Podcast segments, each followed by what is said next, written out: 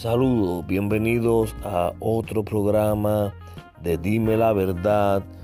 Hoy bajo el tema ¿Qué te sucede cuando traiciona? Vuelvo y repito, ¿qué te sucede cuando traicionas? Sí, porque nadie traiciona por gusto y gana. Las personas que traicionan traicionan bajo una influencia. Y aquí te vamos a decir qué es esa influencia, qué te lleva, qué te produce a cometer una traición. Porque la traición es dolorosa, la traición desilusiona, la traición puede provocar raíces de amargura. La traición tiene unos efectos que son a largo plazo y hay alguien detrás de todo eso.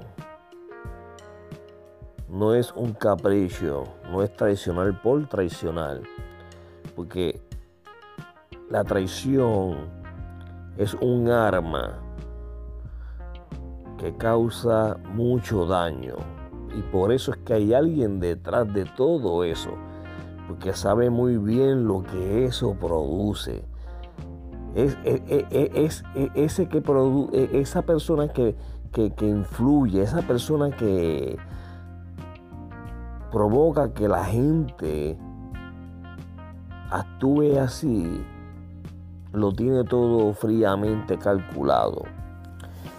En, el libro de Juan, capítulo 13, versículo 2, miren lo que dice 13, 2. Juan 13, versículo 2. Aún antes de empezar la cena, el diablo ya había hecho que Judas, hijo de Simón, el Iscariote, se decidiera a traicionar a Jesús. Por eso es que Judas cometió la traición, porque ya el diablo lo había incitado ya el diablo había hecho que Judas decidiera traicionar a Jesús. Por lo tanto, la persona que comete traición no solamente está imitando a Judas, está siendo influenciada por el diablo. Y la palabra de Dios es bien clara cuando dice que el diablo, nuestro adversario, vino para hurtar, matar y destruir. El diablo sabe muy bien lo dañina que es la traición, lo que eso provoca en el corazón de la persona que es víctima de la traición.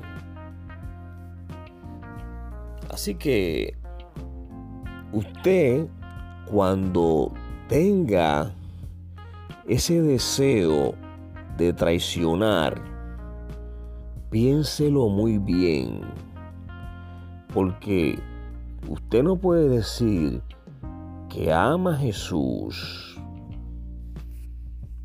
que quiere ser como Jesús, que quiere ir al cielo, que desea la vida eterna, si usted tiene ese comportamiento llamado traición. Judas traicionó a Jesús caminando con él, siendo parte de su ministerio, siendo parte de los doce discípulos. Y en Judas aprendemos que no importa quién tú seas, si tú te descuidas, el diablo va a tomar ventaja sobre ti y puede provocar en ti la decisión de traicionar a otra persona. Y esa es la excusa que muchos seres humanos hoy en día tienen al momento de aceptar una invitación para ir a una iglesia, al momento de extenderle la invitación para que tengan un encuentro personal con Jesús, rápido dicen,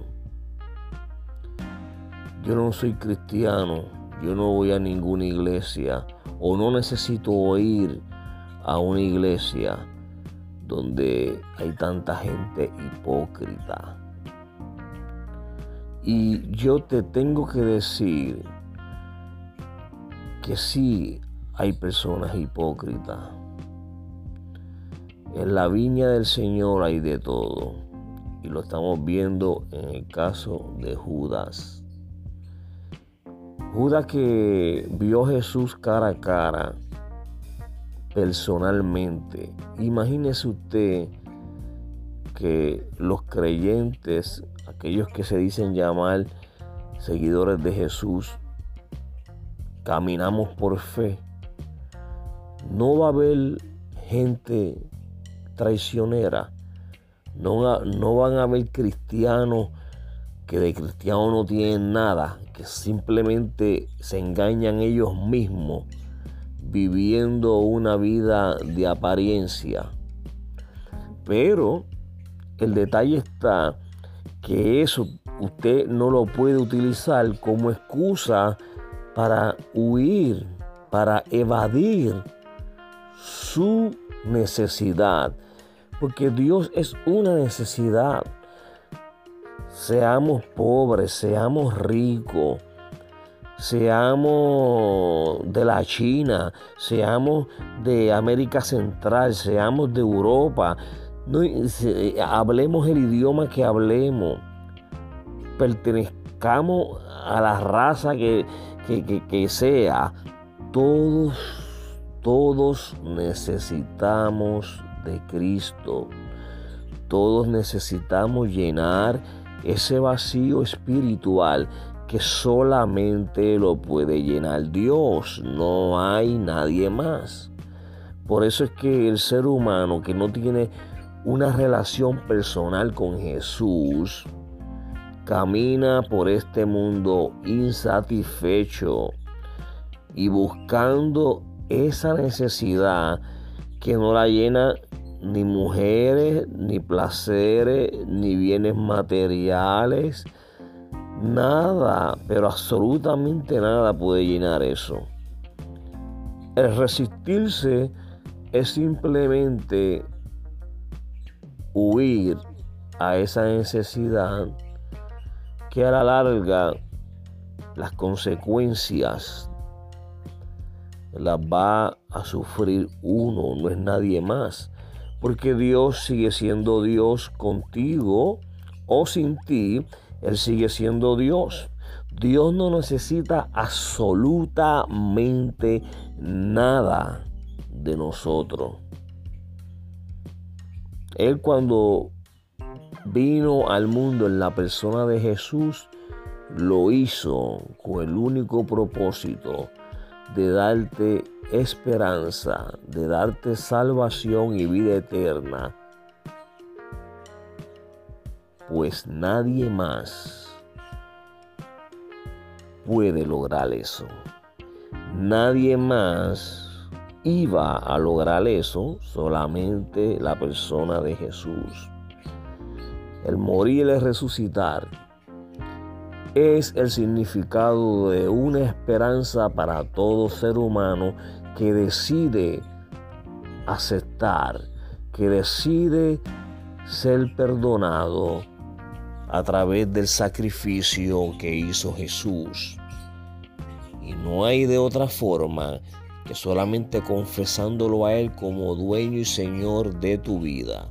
Así como hice yo y así como han hecho miles de personas alrededor del mundo, tal vez millones, pero no te puedo dar un número porque no los tengo. Entonces, tenemos que escapar de la excusa de que todos son hipócritas o de que hay gente hipócrita. Pues así como Judas traicionó a Jesús, hay gente hoy en día dentro de las iglesias que hacen lo mismo. Pero ellos serán recompensados de acuerdo a sus obras. Y usted que me está escuchando no puede utilizar eso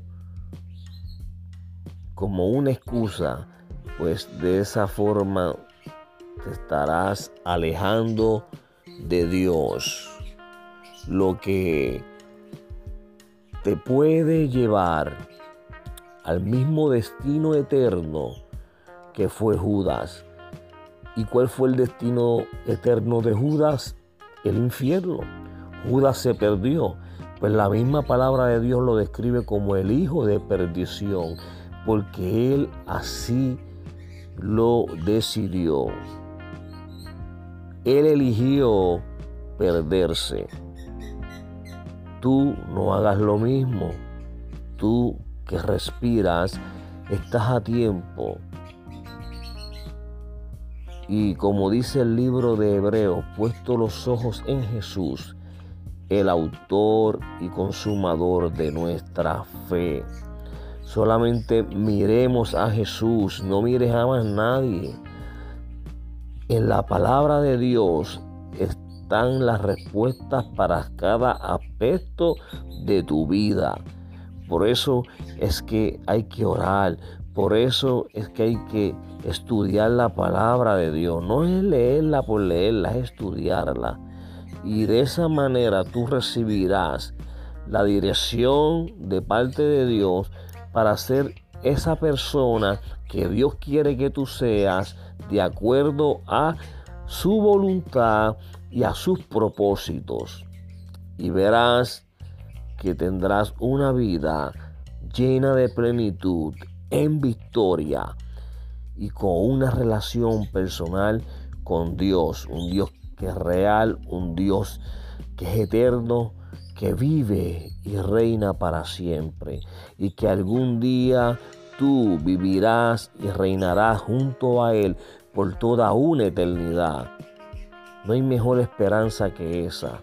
Dios te bendiga por escuchar este programa, por prestarme de tu tiempo y no olvides compartir este programa con otra persona. Que el Señor te bendiga.